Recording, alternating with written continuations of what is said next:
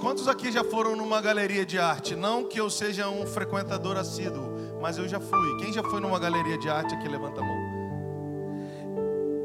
Estão expostas na galeria de arte as melhores obras daqueles artistas, daqueles pintores.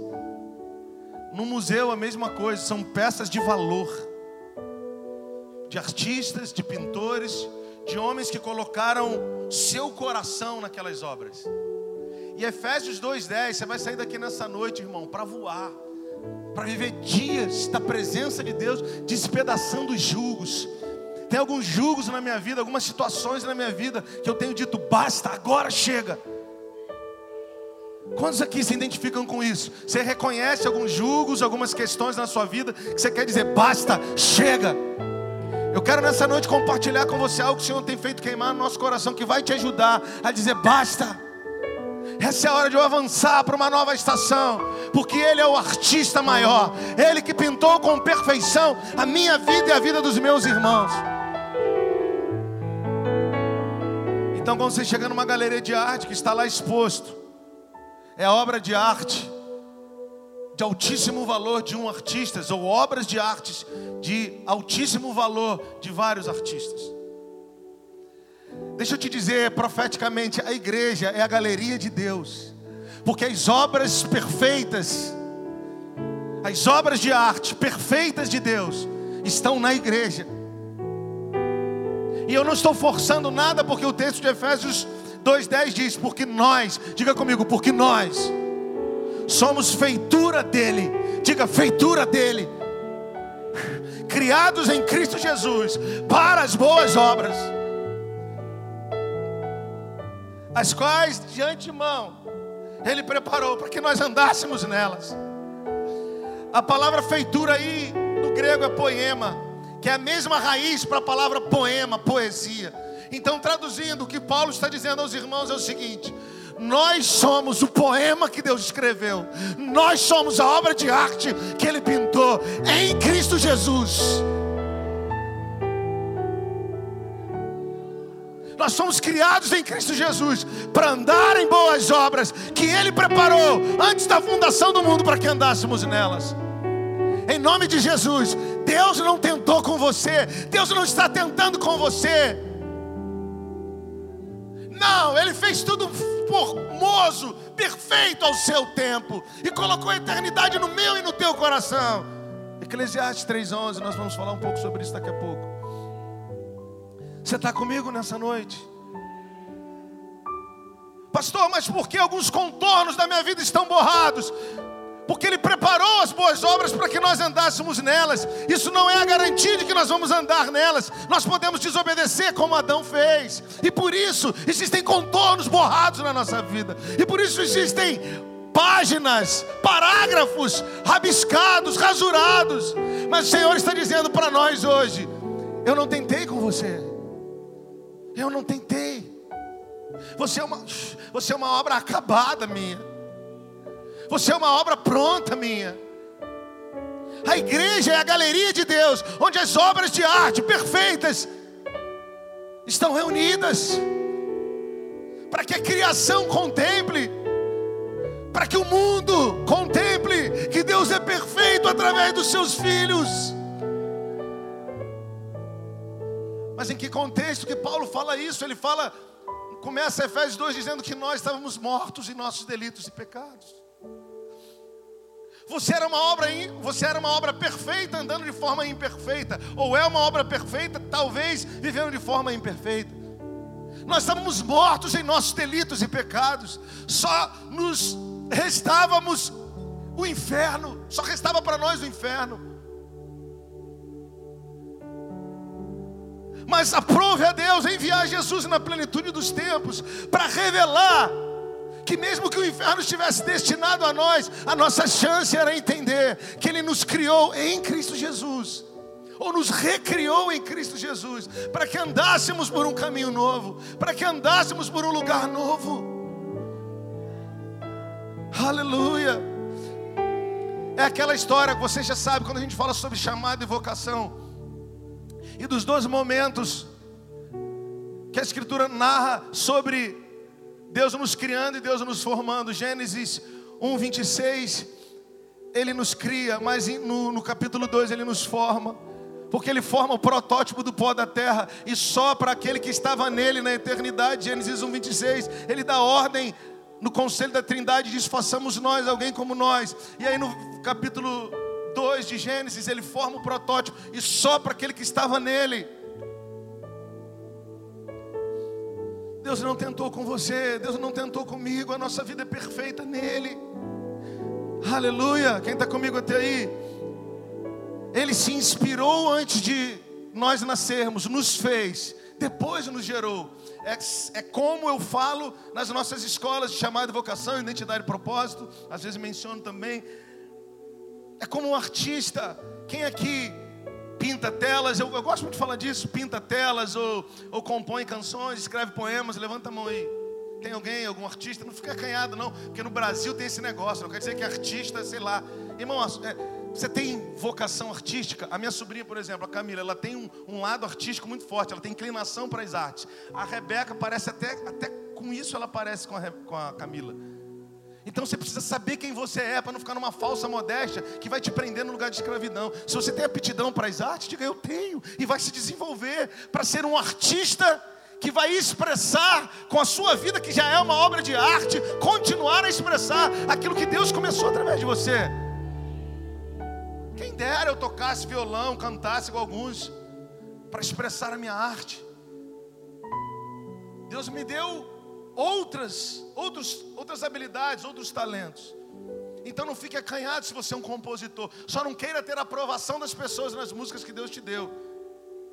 É, pastor, mas é difícil. Aí você vai mostrar para quem você mais ama, a pessoa não está no mesmo espírito que você. Vai escrevendo e orando. Uma hora Deus vai te dizer para que que isso, para que que ele te deu. Você não pode limitar o que Deus fez e nem procurar em homens a aprovação daquilo que foi Deus que te mandou, irmão. Ao seu tempo o Senhor revela se necessário for, se esse for o propósito dele, mas não enterre os talentos. Tem alguém que pinta telas aqui, tem alguém que escreve, compõe, tem alguém que, aleluia. Então é como um artista. Alguns artistas, se você é, você sabe do que eu estou falando. Às vezes você dorme e sonha com uma música, ou sonha com uma melodia. Às vezes só com a melodia. Pega seu instrumento, a melodia está lá, não tem letra. Ou você sonha com uma letra e anota, e no outro dia você pega o instrumento e coloca a melodia naquilo que veio como letra. Ou às vezes você acorda e está tudo pronto. Às vezes você acorda, está a tela pronta, você vai para o teu lugar de pintar. Quando pinta, você fala, Deus estava dentro de mim, estava. Eu te inspirei primeiro, para depois você trazer isso à vida. Deus se inspirou, Deus criou primeiro nele, nos criou primeiro nele, para depois então nos manifestar. Quem está entendendo isso? A obra de arte, primeiro, ela é criada dentro de você, para depois ser formada por você do lado de fora. Aleluia. Nós somos feitura, poema dele. Abre comigo aí em Colossenses 1, versos 15 e 16. Vamos lá. Diga comigo, eu sou um poema escrito pelas mãos de Deus. Diga isso com mais força: escrito, escrito pelas mãos de Deus. Vamos lá, Colossenses 1, versos 15 e 16 diz assim: Porque Ele, Cristo Jesus, Ele é a imagem do Deus invisível. Agora aqui, ó, para a gente entender, Ele é o primogênito de toda a criação. Ele não é o primogênito dentre os homens, Maurício. Ele é o primeiro gerado antes de tudo que foi criado. Aleluia, Ele é o primogênito de toda a criação. É por isso que a gente sempre fala que João 1:1 é o Gênesis 1:1 de Gênesis 1:1. Por quê? Porque em Gênesis 1:1 diz: "No princípio criou Deus os céus e a terra". Mas em João, a partir capítulo 1, a partir do versículo 1 diz: "No princípio era o verbo". Ele era ou criou? Ele criou, por isso o escritor diz que era ou porque ele era criou? No princípio era o Verbo, ele já existia antes mesmo de criar, ou antes mesmo de formar. No princípio era o Verbo, o Verbo era Deus, o Verbo estava com Deus, e todas as coisas foram feitas por intermédio dele. Sem ele, nada do que foi feito se fez. E Yeshua já existia antes do universo ser formado. Ele é o agente criador no plano de Deus. Aleluia. E o Espírito Santo é o selo do que Deus fez. E Yeshua executou. E o Espírito selou. Inclusive nós fomos selados para o dia da redenção. Cara, você precisa entender isso, velho. Aleluia. Ele é o primogênito de toda a criação, porque nele foram criadas todas as coisas, nos céus e sobre a terra, as visíveis e as invisíveis. Tudo nos, que, que nos céus foi criado, na terra foi criado. As coisas que nós vemos e as que nós vemos e as que nós não vemos foram criadas nele. Sejam tronos, sejam soberanias, quer príncipes, quer potestades, tudo foi criado por meio dele, para ele. Nele converge toda a plenitude de Deus. Romanos 36. Porque por ele, por meio dele, para ele são todas as coisas agora e eternamente. Nós fomos criados nele com tudo que ele criou. E tudo que Ele criou, Ele nos deu a autoridade dele para continuarmos criando, para continuarmos influenciando. Por isso nós somos colonizadores da cultura do céu na terra. De tudo que ele criou, ele disse, diz a Escritura, e ele viu que era bom. Mas quando ele criou o homem, ele viu que era muito bom. Você não pode perder essa convicção no seu coração. Ele não errou com você, ele chamou o homem de muito bom. Que seja dissipada a voz da depressão, que seja dissipada a voz da, da hipocondria. Em nome de Jesus, você precisa saber quem você é nele. Não para se gabar disso, mas para andar nas boas obras que Ele preparou para você e para mim. Se você crê, se expresse, meu irmão. Diga comigo, eu sou feitura dele. Segunda parte do versículo. Essa é a primeira lição que eu quero que você entenda nessa noite. Eu sou feitura dele. Nós somos um poema escrito pelas mãos do Senhor. Amém? Segunda lição da noite, com base em Efésios 2:10 criados em Cristo Jesus para as boas obras. Diga comigo, para as boas obras. Quem disse, Ricardo, que o que você vai viver amanhã, sua família vai viver amanhã, depende de você. Depende de você entender o que Deus já escreveu sobre sua casa. Depende de você entender o que Deus escreveu sobre sua família. Então o texto diz: que ele, nós somos feitura dele, criados em Cristo Jesus para as boas obras. Que boas obras são essas? Boas obras eu podia traduzir para você como destino profético. Cada um de nós tem um destino, mas alguns vivem a sua história baseados em achismos, em ressentimentos. Vocês têm nos ouvido falar sobre essas coisas aqui. E aí, por muitas vezes, o teu destino mingua, o teu destino é frustrado, frustrante não encoraja ninguém, você passa pela terra sem realmente abençoar, influenciar as pessoas como você deveria. Porque você não entende sobre destino profético. O que é destino profético? É o destino que eu tenho que ouvir no céu sobre minha vida e minha casa. Eu estava, estou acabando de escrever Aba Pai, a voz que nos dá destino. Eu estou exatamente falando sobre Zacarias, vocês nos ouviram falar aqui, avançado em dias com Isabel estéreo, mesmo cenário de Abraão com Sara, mas ele não deixou de buscar no céu, de buscar no céu as respostas para sua família. Aleluia. Aleluia. E quando foi que ele ouviu a resposta chave para a transição da história da humanidade, quando ele estava orando. E quando ele estava orando, o que foi que aconteceu, pastor? O arcanjo Gabriel, uma classe de oficiais dentre os anjos, veio ter com, com Zacarias. A escritura só fala de três aparições do arcanjo Gabriel: uma com Daniel, a outra com João, e a outra com, com Zacarias, né, o pai de João, e a outra com José e Maria anunciando o, o, o nascimento de Jesus. O que, que eu quero dizer? João era tão especial, mas isso só pôde ser manifestado porque o seu pai buscava do céu ouvir o destino profético da sua casa. Esses são dias que o Senhor está nos levando de volta para esse lugar, porque nós homens temos que ouvir o destino profético da nossa casa. para a nossa casa, sobre a, a, a família de Zacarias, pesava a afronta, o medo, a acusação. Ou a vergonha é a melhor palavra. Porque ela era estéreo, para aquela cultura, a mulher ser estéreo era desprezível.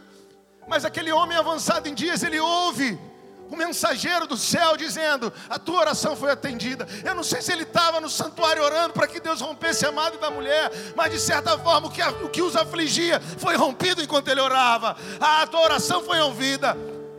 Ele fica mudo e, e, e, Gabriel fala: Eu assisto diante do Senhor. Um dos anjos que assistem diante da presença do Senhor veio pessoalmente romper com a esterilidade de Isabel e anunciar o tempo novo, não só para sua casa, como para Israel. Que, que você quer dizer em nome de Jesus, meu irmão? Esses são dias de nós provarmos intervenções angelicais como nós nunca provamos. Por favor, não fica com cara de crente. Se você crê nisso, se expresse.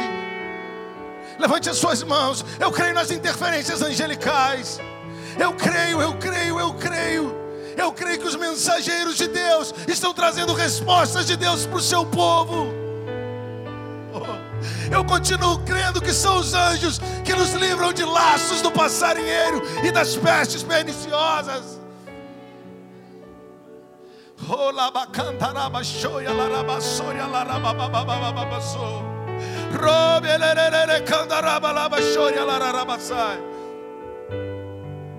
Ah, Zacarias foi nesse lugar. Zacarias ouviu o céu e houve uma intervenção na sua história, na história da sua casa. Oh, Deus de poder, Deus de graça e misericórdia. Sabe o que eu quero dizer? Não importa se você entrou aqui cabisbaixo, moribundo, afligido, amargurado. O que você precisa entender que esses são dias de intervenção do Senhor, porque Ele não tentou com você, Ele não tentou com seus filhos. Você possivelmente que errou, eu possivelmente que errei, mas esses são dias que Ele está dizendo: eu ainda tenho uma vontade para cumprir na tua casa. Eu ainda tenho um plano para executar a partir de vocês. Vocês são obra pronta minha. Cara, por favor, se expresse aí.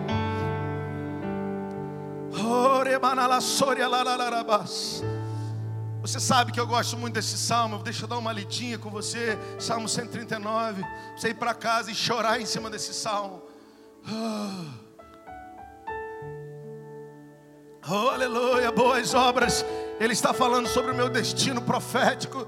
Ele está falando sobre a intenção de Deus a meu respeito.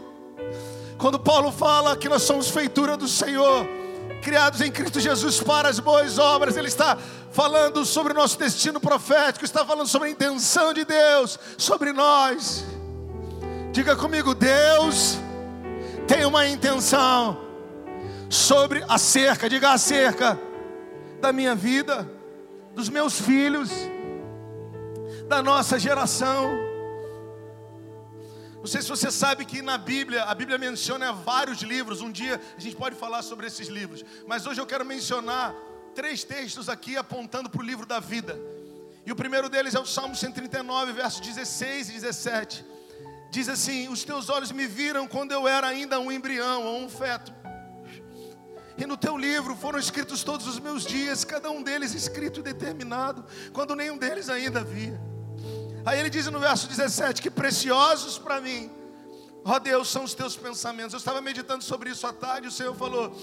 Você viu, Rodrigo, que ele falou que eu vi substância ainda sem forma e que no, no livro da vida, os, os dias dele, Davi, ele entendeu que os dias dele foram escritos todos no, no, no livro da vida cada um deles não só escrito, como determinado, quando ele mesmo ainda não existia. Aí eu continuei lendo, olha o versículo 17: diz que preciosos para mim, ó Deus, são os teus pensamentos. O versículo 17 ele tem relação direta com os dias de Davi escritos no livro do Senhor. Em outras palavras, ele está dizendo que preciosos para mim, ó Deus, são os dias que você pensou sobre mim a cada dia eu sei que você pensa sobre mim. Os teus pensamentos sobre a minha vida são preciosos. E ele continua dizendo: E como é grande a soma deles. Ele está dizendo: Cada dia é como um pensamento teu a meu respeito. E que linda, que grandiosa é a vida de um homem que você pensa nele, a ponto de dar para ele um destino em você, escrever esse destino, mesmo antes desse homem nascer. Cara, você precisa acordar de novo. Se lembrando que cada dia é um dia que o Senhor vai pensar e está pensando sobre você. Como você vai sair desse buraco? Como você vai sair dessa enrascada? Como você vai adorá-lo mais? Como você vai se render mais a Ele? Cada dia é um dia dele pensando em você. E ao final de ciclos, somam-se esses dias. São ciclos que Deus pensou em você, porque Ele te ama porque Ele é seu pai, porque Ele continua amando sua casa, porque Ele continua amando a sua descendência. Quando os meus filhos erram, meu amor por eles não diminui, cara, ainda que eu tenha que discipliná-lo, e isso acontece toda hora. Deus não deixou de te amar, Ele continua te amando. Foi você que tropeçou e Ele teve que deixar para você aprender a levantar. Talvez você está aí prostrado, fazendo biquinho, dizendo ninguém me levanta, igual o cara lá de João 5, que eu falo isso aqui toda hora. Mas Ele está dizendo: ei, cara, pensa que eu penso em você sim. Eu só não posso dar o que você quer. Eu só não posso fazer do jeito que você quer. Eu estou esperando você entender que eu te amo. Eu estou esperando você entender o quanto meu amor por você é furioso. Quão preciosos para mim são os teus pensamentos, Senhor. Eles são, eles falam de cada dia que o Senhor pensa em nós. E aí Ele diz: e a soma deles a soma deles, então, o Senhor, nesse último semestre, pensou em você todos os dias. O Senhor, no último ano, desde que a pandemia começou, tem dois anos, Ele continua pensando em você, Ele continua falando com você, Ele continua ministrando o seu coração, para você corrigir seus passos, para você se quebrantar, para você entrar num lugar novo. Ele não vai fazer por você aquilo que Ele você tem que fazer, Ele já fez, agora nós precisamos fazer, já está pronto, nós precisamos só obedecer e andar naquilo que Ele estabeleceu. Quem está comigo? Davi está dizendo: Eu sei o que está escrito sobre mim no teu livro. Você já escreveu os meus dias. Você se deleita nos meus dias. Aleluia. Cada dia como um pensamento e toda a vida como a soma deles. Até Jesus tinha sua vida escrita no livro. Hebreus capítulo 10, vai lá comigo rápido. Davi tinha, Jesus também tinha.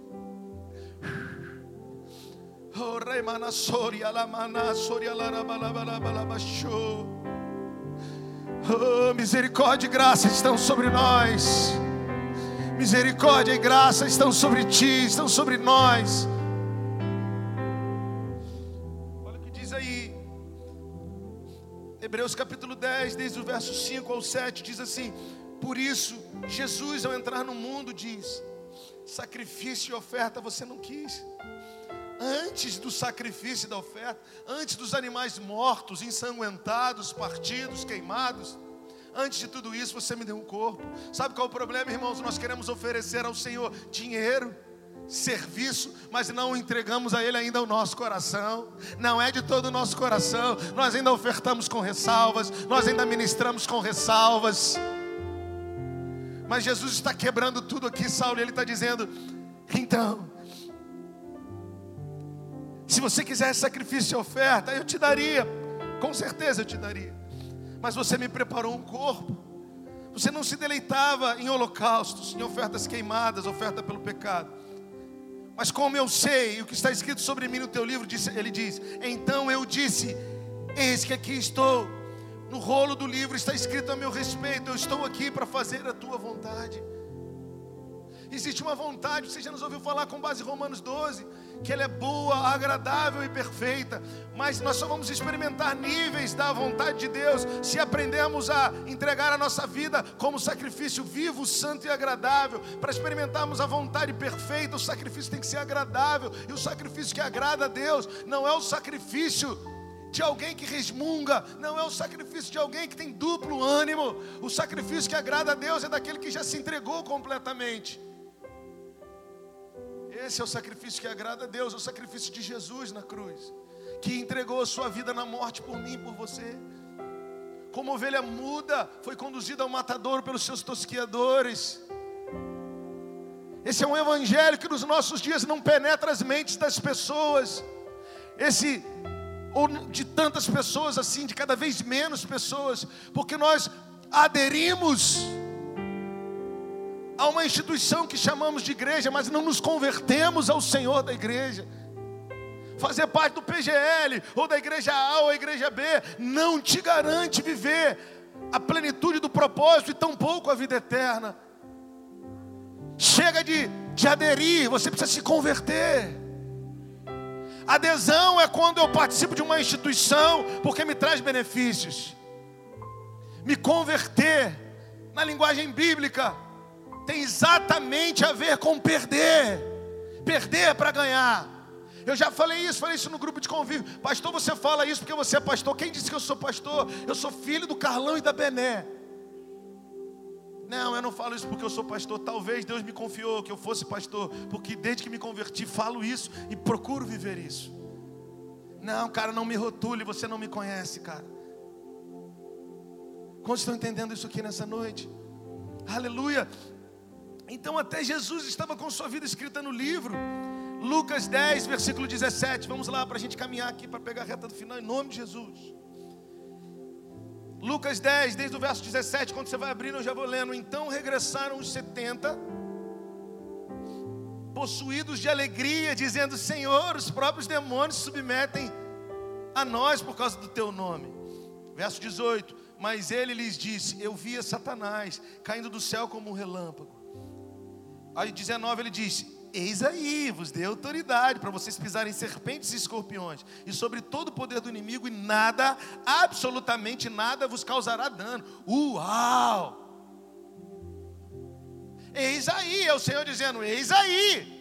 Não é só a linguagem que vocês entendem, a da manifestação de poder, eis aí. Vocês podem pisar, serpentes escorpiões, toda obra do inimigo não vai te causar dano. Você vai dizer: Glória a Deus, Deus poderoso. É o Senhor dizendo: Eis aí, eis aí, eis aí, eis aí. Aí ele continua dizendo: Vocês não deveriam se alegrar tanto por isso, porque os espíritos se submetem a vocês, mas vocês deveriam se alegrar, porque o nome de vocês está escrito no livro da vida, está arrolado nos céus. O que Jesus está dizendo é o seguinte: sempre haverá esse confronto na nossa mente. Eu busco um Deus pela manifestação de poder, ou me relaciono com meu pai para ter intimidade. Nós somos de uma geração que quer um Deus fazendo poder, que quer um herói operando milagres. Mas no meu coração eu tenho um pai, e com esse pai eu quero gerar intimidade, porque tudo que eu tenho, tudo que eu preciso, tudo que, é, tudo que existe, subsiste, existe a partir dele. E eu fui criado nele. O céu não é o lugar para onde eu vou, o céu é minha terra natal. Como eu tenho falado em alguns lugares, Mateus 16, quando a Escritura fala que Deus deu as chaves do inferno para Pedro, consecutivamente para a igreja, então para nós, que nós vamos, que portas nós vamos abrir? Nós não vamos abrir as portas do céu, porque na, na, no céu, o céu é minha casa, Jesus é o meu irmão mais velho. Deus é o meu Pai, então eu posso assoviar e os anjos abrem os portais para mim.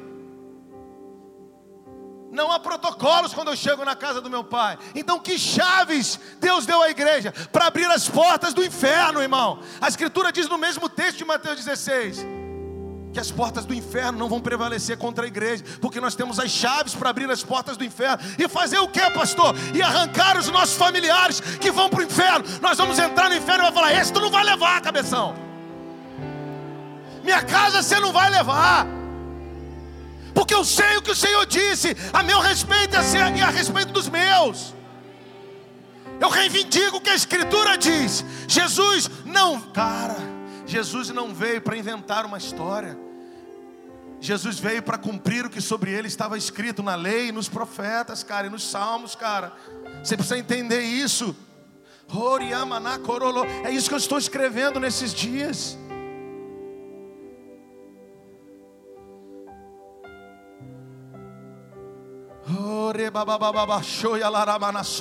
Enche esse ambiente de adoração, meu amigo. Enche esse ambiente de convicção de que Ele te ama. Você só o ama porque Ele te amou primeiro na cocaína, na bebedeira, na desgraça. E Ele te amou ainda assim.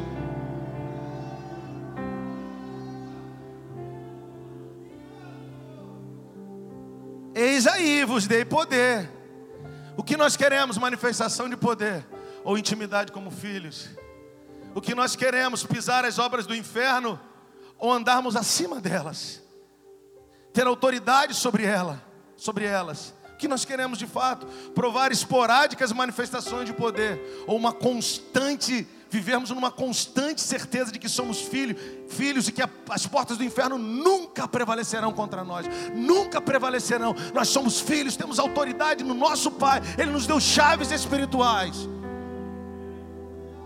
Ah, meu filho, creia nisso em nome de Jesus. Então você não precisa se empolgar com o poder, você precisa caminhar no lugar de intimidade. Está tudo pronto, você só precisa conhecer a vontade dEle.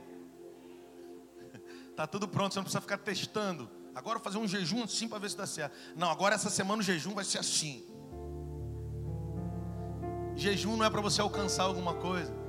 Jejum é para você morrer, para que ele alcance completamente seu coração. Para de fazer jejum para um ídolo, para ele te dar alguma coisa. Passa a jejuar para morrer diante do seu pai, para ele revelar ele, para ele revelar a você o coração dele. Aleluia. Aleluia. Glória a Deus, você está animado? Então vamos terminar. Agora, que boas obras são essas que Ele estabeleceu para que eu andasse nelas? Rapidamente, vai lá para a gente concluir. Provérbios 3, versículo 16. Olha que coisa linda. Rápido. Você ama João 3,16. Agora coloca nos versículos que você precisa meditar e mais amar, se é que eu posso dizer assim, sobre a Escritura. Toda Escritura você tem que amar, mas o versículo que você tem que ter decorado como chave na sua vida também é Provérbios 3,16. Diz assim, Provérbios 3,16: O alongar-se da vida está na sua mão, na sua mão, e na sua esquerda riquezas e, e na sua esquerda riquezas e Glória a Deus. Então, na mão direita, o alongar-se da vida. E na esquerda, riquezas e honra. Amém? Então, como andar nestas boas obras que Ele preparou para nós antes da fundação do mundo? Eu quero destacar Provérbios 3,16 e dizer que essas boas obras falam de vida longa porque é isso que ele tem na mão direita, e riquezas e honra, que é o que ele tem na mão esquerda. Então, boas obras fala de uma vida alongada, prolongada, e uma vida é, farta de riquezas e honra. Você crê nisso? Então vamos avançar. Abre comigo Isaías 54. Aleluia. Aleluia. Como andar, pastor, nessas boas obras? É o que eu vou falar agora. Você já sabe que essas boas obras falam de termos uma vida longa e de termos uma vida de riquezas e honra, porque é isso que ele tem na mão direita e na mão esquerda. Aleluia. Então, essas boas obras, para nós que estávamos mortos em nossos delitos e pecados, estávamos, versículo 2, Isaías 54, 2, para nós que estávamos mortos em nossos delitos e pecados, mas Ele, mas Ele que nos fez, nos comprou em Cristo Jesus, é, como um poema que Ele já havia escrito, e, nos, e preparou para nós boas obras para que andássemos nelas. Então essas boas obras, elas estão sustentadas sobre essa realidade, que nós vamos viver vida longa e vida de riqueza e honra. Se você crê, diga eu creio. Agora, como nós poderemos andar numa vida, andar nessas boas obras e, e termos uma vida longa e com riquezas e honra? Está aí Isaías capítulo 54, versículo 2, diz aí: alarga o espaço da tua tenda. É isso que está escrito aí no verso 4? Sim. Então alarga o espaço da tua tenda, estenda o todo da tua habitação, e não em peças, alonga as tuas cordas e firma bem as tuas estacas. Transforme a sua mente, é o que diz aí. É, eu vou te explicar, deixa eu parafrasear. Então vamos lá. O que Isaías está dizendo é o seguinte: Preste atenção. Se nós vamos transbordar para a direita e para a esquerda, e na sua direita ele tem vida longa para nós, e na sua esquerda, esquerda riquezas e honra. Nós vamos precisar entender o que Isaías então está explicando Isaías 54, para nós transbordarmos de fato para a direita e para a esquerda. Quem está comigo? Então, como eu faço para transbordar para a direita e para a esquerda? Ele diz aí, ó, alarga o espaço da sua tenda. Sabe o que Isaías está dizendo? Pode crescer. Pode avançar, não tenha medo de crescer. Eu declaro sobre a tua mente pulverizado todos os pensamentos de que nós é pobre mesmo, nós é pequeno mesmo. Em nome de Jesus, alarga bem. Se alargue nesses dias. Alarga o espaço da tua tenda. Alarga, amplia. Quem está comigo? Alarga o espaço da tua tenda, cresça, construa, mete a mão para fazer. E estenda o todo da tua habitação. Estender o todo da habitação agora fala de crescer, de ir para frente. Alargar fala de crescer para os lados. Estender fala de ir para frente. Ele está dizendo: estende o todo da tua habitação. Não tenha medo de crescer para os lados. Você vai transbordar para a direita e para a esquerda. Vai ter vida longa e vai viver uma vida de honra e riqueza. Alarga, mas estende vai para frente. Não tenha medo, homem não retroceda, homem não olha para trás, homem não fica é, roendo unha dentro da tenda, homem tem que, tem que andar. Mas agora, alarga a tua tenda, estende toda a tua habitação, mas firma bem as tuas estacas. Esse é o nosso problema. É por isso que nós não vivemos vida longa e com riquezas e honra, porque nós queremos alargar, nós queremos crescer. Até aí, muitos de nós já sabemos e até fazemos e até tentamos. Mas quando tentamos alargar, dá errado, a gente recolhe. A gente tenta de novo, dá errado, a gente recolhe. Quer avançar, dá errado, a gente volta. Por quê? Porque nós esquecemos a terceira instrução. Se nós queremos transbordar para a direita e para a esquerda, nós vamos precisar firmar bem as nossas estacas. Isso tem a ver com o quê? Com fundamentar a nossa vida. Isso tem a ver com o quê? Com restaurar os fundamentos, com corrigir os fundamentos. O problema é que você aprendeu que pode alargar, que pode avançar, mas os fundamentos estão fracos. Por isso, Senhor, por amor, não deixa a gente crescer, não deixa a gente ampliar. Embora é imperativo, alarga, estende. É, pastor, sim, é. Se você quiser viver vida longa e uma vida de riqueza e glória e longa sobre a terra, você vai ter que entender o que a gente sempre menciona aqui. Firmar bem as estacas. Fala de transformar a mente, não fala de mudar a mente. Porque mudar a mente tem a ver com desviar o foco, com perder o foco. Transformar a, a, a, mente tem a ver com encarar aquilo que me faz mal, e mesmo assim, pela palavra, eu vou transformando a minha mente. Deus não quer que você mude, agora eu, eu mudei. Ele quer que você transforme. Firmar bem as estacas tem a ver com transformar a mente, tá, tem a ver com olhar para você e entender quais são os pontos fracos do teu caráter. Por que, que você não olha as pessoas nos olhos? Por que, que você sempre cabisbaixo? Por que, que você sempre está fugindo das relações? Eu não posso ter a estaca do meu emocional é, é, não firmada, frágil, porque quando eu for alargar, se ela tiver, não tiver bem firmada, ela pode soltar e o meu avanço, o nosso avanço se tornar em perda. Você quer viver o destino profético que o Senhor tem para você? Cuida das estacas, firma bem as estacas, as estacas do emocional, as estacas das relações interpessoais, as estacas financeiras, principalmente a estaca da tua relação com o Senhor. Essa é a principal. Restaura, vamos restaurar nesses dias. Firma bem suas estacas firma bem, transforme a sua mente, melhore, mude os seus hábitos, seja intencional na restauração de princípios, porque o Salmo 11:3 diz: "Ora, se os fundamentos forem destruídos, a palavra destruídos fala de arruinados ou demolidos. Se você, aquilo que é fundamento, que são marcos antigos, aquilo que te sustentou, se você ignorá-los, se você tratar mal desses fundamentos, se você demolir com as suas próprias mãos, o que você vai poder construir?" Salmo 11:3 se você não restaurar suas relações vitais, sua relação com Deus, com a sua mulher, mulher com o marido, com os filhos, com seus pastores, Você não pode ser um nômade, meu amigo, pulando de galho em galho. Deus já escreveu qual é a comunidade de fé que você tem que estar. Sabe que tem muita gente que fica pulando de galho em galho e hoje está pobre, está tá perdido. Sabe por quê? Porque o lugar que Deus nos coloca é exatamente para tratar o nosso caráter, é exatamente para confrontar-nos, para que nós sejamos melhores. Porque se a gente conseguir vencer isso em todos os ambientes, a gente não vai ser camaleão, em cada ambiente a gente toca a música do ambiente. Não, nós vamos estar posicionados e Deus vai nos honrar aonde chegarmos. Aleluia!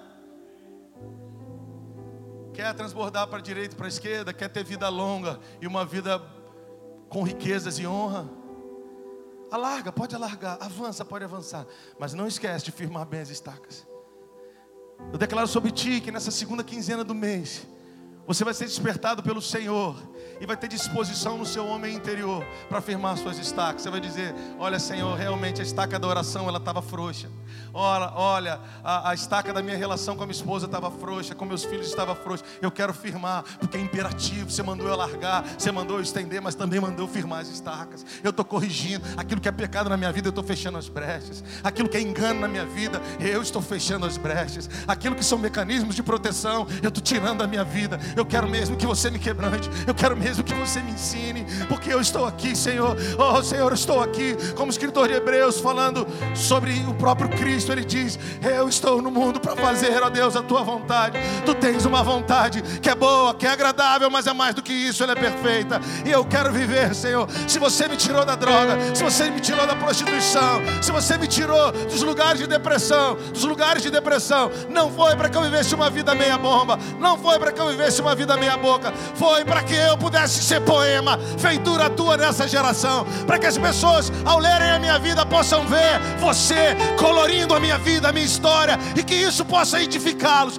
que isso possa abençoá-los. Aonde eu passar, quando eu abrir a minha boca, as pessoas serão tocadas. Quando eu investir financeiramente, as pessoas serão curadas. Quando eu apenas conviver, o brilho da luz dos teus olhos que estão em mim refletirá nas pessoas e elas serão tocadas. A minha vida é um poema, a minha vida é uma obra de arte, e ela vai colorir a terra, e ela vai abençoar ah, tudo que você criou.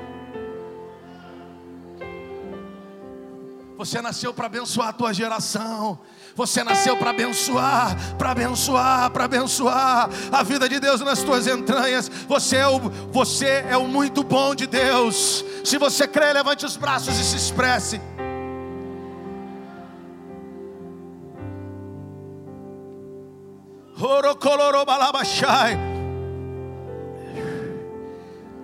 Agora, para a gente terminar, Rafael Della Cruz.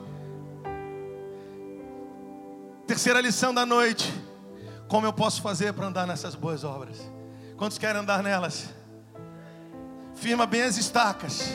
Mas agora que consciência eu preciso ter para andar nessas boas obras? Vai comigo para a gente fechar. Isaías 46, versos 9 e 10. Lembrai-vos das coisas passadas, da antiguidade. Uau! que eu sou Deus e não há outro, eu sou Deus, e não há outro semelhante a mim. Desde o princípio eu anuncio o que há de acontecer, e desde a antiguidade, as coisas que ainda não se sucederam. Que digo, meu conselho permanecerá de pé, e eu farei toda a minha vontade. Qual a consciência que eu tenho que ter para firmar as estacas firmar bem as estacas e andar nas boas obras que Ele preparou para mim. Que consciência eu preciso ter? Essa aí de Isaías 46, 9 e 10. Deus finaliza para depois iniciar, Rafael. ele não é como nós. Ele conclui e depois ele volta para começar. Deus já finalizou você antes de você existir. Você precisa saber disso. Por isso o salmista diz: Todos os meus dias, não é a maioria dos meus dias, todos os meus dias, Tia Vera, todos os meus dias, até o teu último suspiro já está escrito no livro do Senhor. Todos os meus dias foram escritos no teu livro, quando nenhum deles ainda havia. Deus já finalizou você antes de você existir. Ele vem do futuro para o presente e depois ele vai de volta para o futuro. Por que, pastor? Está escrito aí: lembrai-vos das coisas passadas. Olha o conselho que ele está dando. Ele está dizendo assim, Davi: lembra das coisas que eu já fiz no passado? Pensando aqui no povo hebreu, lembra do que eu já fiz no passado de vocês? Lembra disso, traz isso à memória. Trazendo para o nosso contexto, você aqui, amigo. Lembra o que Deus já fez na tua casa? Lembra o que Deus já fez desde os teus antepassados? Lembra o que Deus veio fazendo os teus bisavós, avós, na vida dos teus pais? Pastor, não rolou isso lá em casa, mas você lembra do que Deus fez na sua vida? É o conselho que Deus está dizendo. Lembra, vocês precisam lembrar, ó Israel, das coisas passadas. Agora ele aqui entra num lugar profético, porque ele diz assim, Jean, lembra das coisas passadas? Ele diz, lembra das coisas passadas, as da antiguidade. A palavra antiguidade aqui não tem relação com o passado, foi só a forma que no português foi escrito. Mas aqui ele está dizendo: lembrem-se das coisas passadas, as da eternidade. A palavra antiguidade aí no, no, hebraico é futuro, eternidade. Então ele está falando, lembra das coisas passadas, as que, eu, as que eu fiz? Elas são coisas da eternidade. Oh meu Deus. Deixa eu tentar explicar de uma forma mais simples. Você lembra quando você estava afundado na cocaína e que ele fez há anos atrás? Aquelas coisas lá, elas são coisas da eternidade. Lembra quando você era estéreo e rompeu-se a madre e o teu filho, a tua filha nasceu? Essas eram, isso aconteceu no teu passado, mas essas são as coisas da eternidade. Lembra quando você estava cheio de, de remédio em depressão? Que Deus te visitou, te curou, usou um irmão para orar, um pastor para ministrar. Essas coisas que na sua vida aconteceram num passado, seja um passado próximo ou um passado distante, essas são coisas da eternidade. Lembra quando você estava desviado, perdido, muito louco, e Deus te achou no lugar que ninguém te achava? Essas são coisas da eternidade. Então o que o Senhor está dizendo aqui, Júlio, é o seguinte: lembra das coisas que eu já fiz na sua história, as coisas da eternidade que eu já fiz na sua história. Que eu sou Deus e que não há outro, eu sou Deus, não há outro semelhante a mim. Eu anuncio desde o princípio o que vai acontecer. Eu anuncio o fim desde o princípio.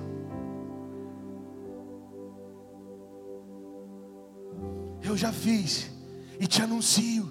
Tenho te anunciado. Eu tenho te anunciado os teus dias futuros.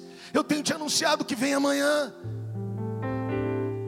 O amanhã você não precisa andar ansioso por ele, mas no teu espírito você já sabe como encará-lo. Você já sabe como enfrentá-lo eu anuncio para você a forma que você tem que se posturar amanhã. Eu não mudo, eu continuo fazendo o que eu sempre fiz, cara. Ah, bem pentecostal, preciso dizer isso. É Ele dizendo: Eu continuo sendo Deus de milagres, de sinais e maravilhas. Eu continuo sendo que abriu o mar vermelho. Eu continuo sendo que fez Sara romper a madre e Abraão ser pai de multidões. Eu continuo sendo aquele que fez Benjamin deixar de ser Benoni, filho da dor, para ser o filho da destra de Jacó. Eu é que fiz e continuo fazendo. Eu sou Deus de milagre na tua vida. Se você crê, se expresse, cara. Ele conhece o fim desde o princípio. Ele não começa do começo, ele conclui. Volta para o presente e vai de volta para o futuro, cara. Cara, você precisa se expressar, brother. Você não é resultado de uma clínica de aborto que fechou. Foi ele que fechou para que você não fosse abortado, cara. Ah, não, velho. Não, não, não, cara. Você precisa entender. Deu tudo errado para quem não queria que você nascesse. Para que você nascesse, velho. Oh, aquela paralisia infantil não te matou. Aqueles dias internados neles, você não morreu. Existe graça nessa noite. Existe favor de Deus nesse lugar. Adore, adore sem reservas. Adore, adore, adore, adore.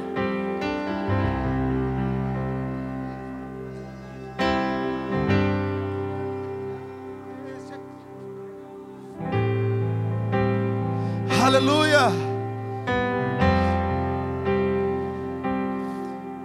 Só para a gente concluir, não precisa abrir, Eclesiastes 3,11 diz assim: Tudo Deus fez formoso no seu devido tempo, e também pôs eternidade no coração dos homens,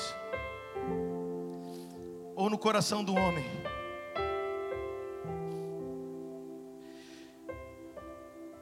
Sem que esse possa descobrir as obras que Deus fez, desde o princípio até o fim. O que, que o Senhor está nos ensinando aqui nessa noite? Que a forma que você tem de andar nessas boas obras não é tentando entender o que Deus faz, é sintonizando naquilo que Deus já fez. Não sei se você está entendendo isso. Vou repetir: tudo Deus fez formoso ao seu tempo. Grifa aí na tua Bíblia, não esquece mais Eclesiastes 3:1 também não. Aleluia, aleluia. Quem está comigo aqui nessa noite? Foi embora ainda não? Você está aí ainda? Glória a Deus. Deixa eu ler uma outra versão aqui, na versão o livro, para ficar legal para você, ficar mais claro ainda. Olha o que ele diz, Eclesiastes 3:11. Tudo tem o seu tempo próprio, mas ainda que Deus tenha posto no coração do homem a eternidade, mesmo assim o homem não pode atingir inteiramente o propósito das obras de Deus desde o princípio até o fim. Deixa eu te dizer, que o Senhor está nos ensinando aqui em Eclesiastes 3:11. Ele está dizendo assim: Deus fez tudo formoso ao seu tempo e colocou eternidade no coração do homem. Esse não vai saber as obras que Deus fez do princípio até o fim. Nós não vamos saber o que Deus fez, nós vamos sintonizar com a eternidade e fluir naquilo que Ele já fez. Não tem a ver com dizer, Senhor, essa semana eu creio que vai ser assim. Nós vamos errar, não dá para esquadrinhar os caminhos do Senhor. O que nós vamos precisar dizer é: Senhor, você colocou a eternidade no meu coração. E, a mim, e o meu coração sintoniza com o seu pelo Espírito. E sintonizando com o seu, eu fico em paz. Porque você vai continuar cuidando de tudo como você sempre cuidou. Às vezes o nosso, o, as nossas emoções tentam abalar, né? Tentam um pouco para a direita, um pouco para a esquerda. A gente respira fundo. Eclesiastes 3:11. Você colocou a eternidade no meu coração. Não tem como eu adivinhar o que você vai fazer, mas eu sintonizo com o teu coração e fico em paz. Eu já perdi sono por causa de, de, de, de falta de dinheiro para pagar a conta. Hoje eu não perco mais. Não, eu não, desde que sou pastor nunca perdi. Antes de ser pastor perdi. Deixa eu te dizer, levanta suas mãos. Para de querer adivinhar o que Deus vai fazer amanhã, isso é impossível. Agora sintoniza hoje com o coração dele. Sintoniza hoje. Porque diz a Escritura que Deus fez tudo formoso, Deus fez tudo formoso, Deus fez tudo formoso, inclusive você, você foi feito formoso no tempo de Deus, você é o muito bom de Deus, você é feitura, você é poema, você é poesia, você foi criado em Cristo Jesus para as boas obras. O escritor de Eclesiastes reforça isso, ele diz: Deus fez tudo formoso, fez tudo belo, a hora dele é perfeita, a sua maneira mais linda. Lembrei de outro, né? Mas vamos esse aí mesmo. Aleluia. Quem está comigo? Nós não poderemos descobrir, mas nos será revelado no tempo dele, para que fluamos nelas. Ele colocou no nosso coração para que nós sintonizássemos com o coração dele. Pastor, o que eu devo fazer para andar nessas boas obras? Eu preciso ter a consciência que Ele é bom o tempo todo e vai cumprir tudo que nos disse Daniel tudo que Ele nos disse no quarto de oração, tudo que Ele nos disse no culto, tudo que Ele nos disse nos vales de sequidão, Charles, Ele vai cumprir, porque Ele não é homem para mentir, e nem filho do homem para que se arrependa do que diz. Pastor, o que eu tenho que fazer? Voltar a ouvi-lo e anotar tudo que Ele falou e dizer: Você disse, então cumpra no seu tempo, meu coração está em paz. Oh, cara, oh, cara, oh. Para a gente terminar. Para a gente terminar. Eu me lembro que quando a Rebeca nasceu, a gente ia para essas feiras de bebês, gestantes, aí cheio de bolsa, promoção. Sempre foi o sonho nosso ter, ter filhos, né? Você que não tem, eu imagino que você deva sonhar, e você que tem, deve comungar da mesma disso conosco. E eu me lembro que foi uma correria, correria para botar o melhor quarto para Rebeca. Mesmo com a nossa casa relativamente pequena para isso. Ela nasceu cercada de muitos cuidados, de muito amor. A gente trabalhou e trabalha bastante pelos nossos filhos. O Pedro nasceu nessa casa, nós só tínhamos dois quartos, então ele, quartos, então ele nunca teve casa. Quarto. Então dormia com a irmã, mas o quarto muito pequeno, aí tinha dia que dormia no nosso. Aí esses dias nós estamos comprando alguns móveis, nós já moramos há um, alguns meses numa outra casa que tem um quarto a mais, que agora é o quarto dele. E essa noite ele dormiu a primeira vez no seu quarto e reagiu muito bem. Nós achávamos que ele não ia, porque o segundo andar da casa, os cômodos são meio grandes assim, então, né? De noite, criança. Tem adulto que tem medo de escuro, né? Que dirá um moleque de três anos. Mas essa noite foi a primeira noite que ele pôde dormir na cama dele, dentro do quarto dele. E o Senhor me fez refletir sobre isso. Quando os nossos filhos estão para nascer, ou quando eles, a gente sabe que, que a nossa esposa está grávida, que correria é, não é, irmão? Para os nossos meninos nascerem. Que correria é, quando Pedro veio, o nosso plano de saúde não estava, não cobria o parto, eu tive que vender o carro. Fiquei um tempo tendo que, que me reestruturar economicamente. Mas tudo a gente faz pelos nossos filhos. Faz ou não faz, você que é pai que é mãe. É uma loucura, filho é uma loucura. Ou coisa maravilhosa e de grande responsabilidade é criar filhos. Ainda mais quando nós entendemos que eles não são nossos. Eles foram concedidos a nós, mas eles são de Deus. Aí é que o negócio é violento. Então, meditando nisso, eu pude entender e ficar mais em paz ainda com o dia de amanhã. Saber que Deus já concluiu a obra e volta para o presente para depois ir conosco para o futuro. Fiquei mais em paz para entender que Ele já colocou a eternidade no meu coração. Não tem que adivinhar o que vai acontecer amanhã. Eu tenho que sintonizar, Nério, meu coração com dele. E caminhar em paz. A paz que excede todo entendimento. Vai guardar, o nosso, vai guardar os nossos corações em Cristo Jesus. E aí comecei a pensar nos meus filhos e o Senhor me levou a Mateus 7,11. Não precisa abrir, só para a gente terminar. Diz assim: Ora, se vocês que são maus sabem dar boas coisas aos vossos filhos, quanto mais o vosso Pai que está nos céus não nos dará ou não dará boas coisas àqueles que lhe pedirem. Qual é a consciência que eu tenho que ter para andar nas boas obras, ou vitória, que Ele estabeleceu para mim? É a consciência de que eu sou filho, de que meu nome está escrito no livro da vida e ninguém poderá arriscá-lo. É a consciência que Davi tinha, de que todos os dias dele já estavam escritos. É a consciência que Yeshua tinha, de que sobre ele estava escrito no livro.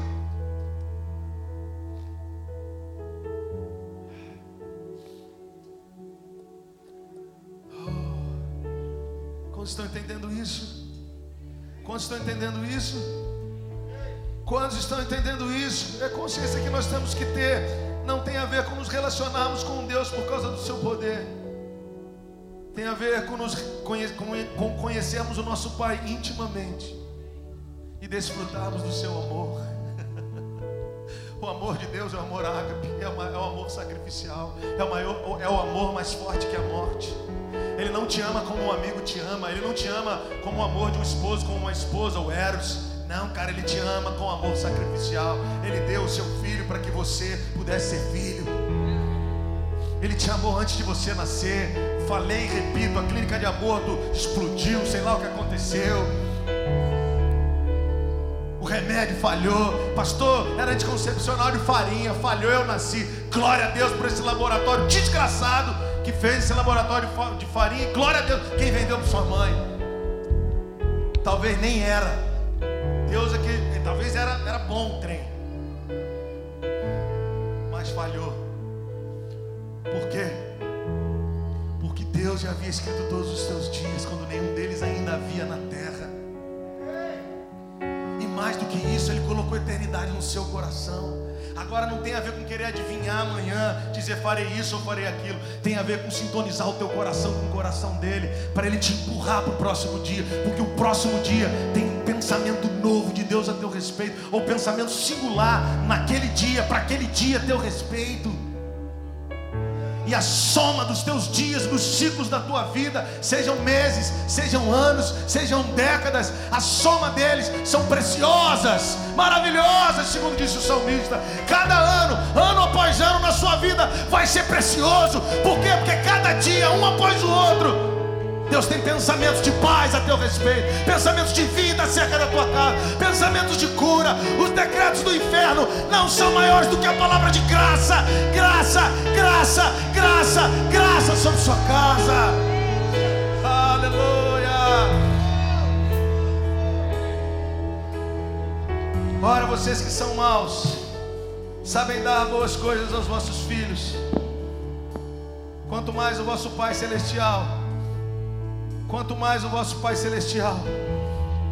A palavra maus aí é uma vida cheia de labores e aborrecimentos, pressionado e atormentado. E a palavra e a expressão boas coisas aí é saudável, amável, alegre, excelente. Então eu vou traduzir. Ora, vocês que vivem pressionados, aborrecidos, cheios de fadigas, sabem dar boas coisas aos vossos filhos, quanto mais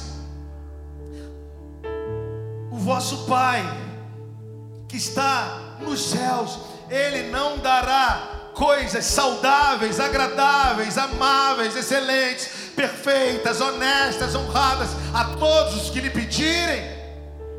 Eu e a Priscila, que vivemos afadigados com muitas coisas, damos o melhor para os nossos filhos.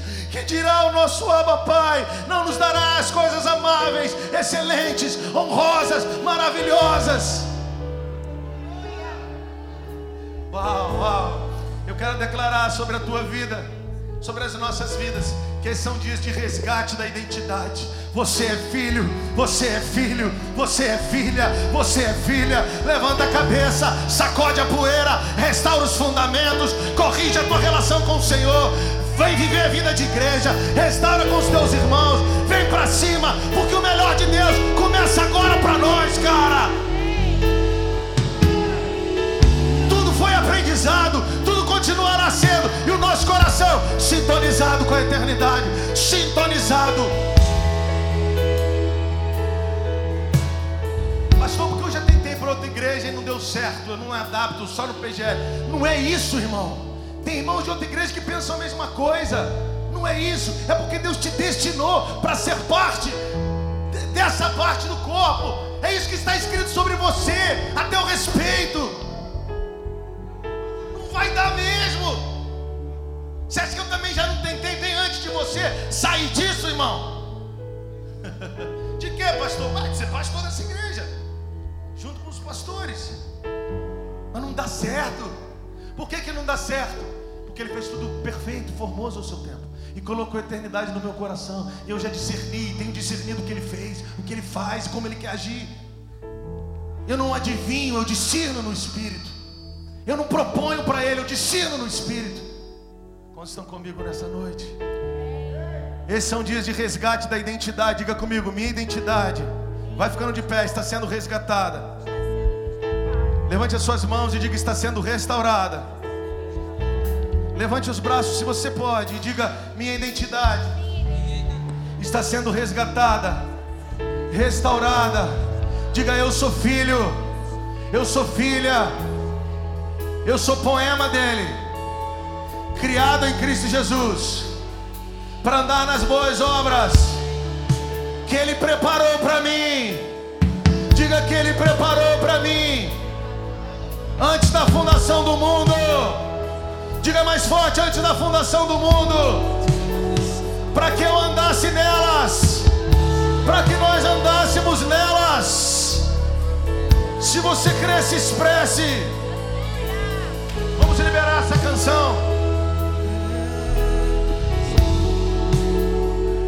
Estás aqui, movendo entre nós, te adoro.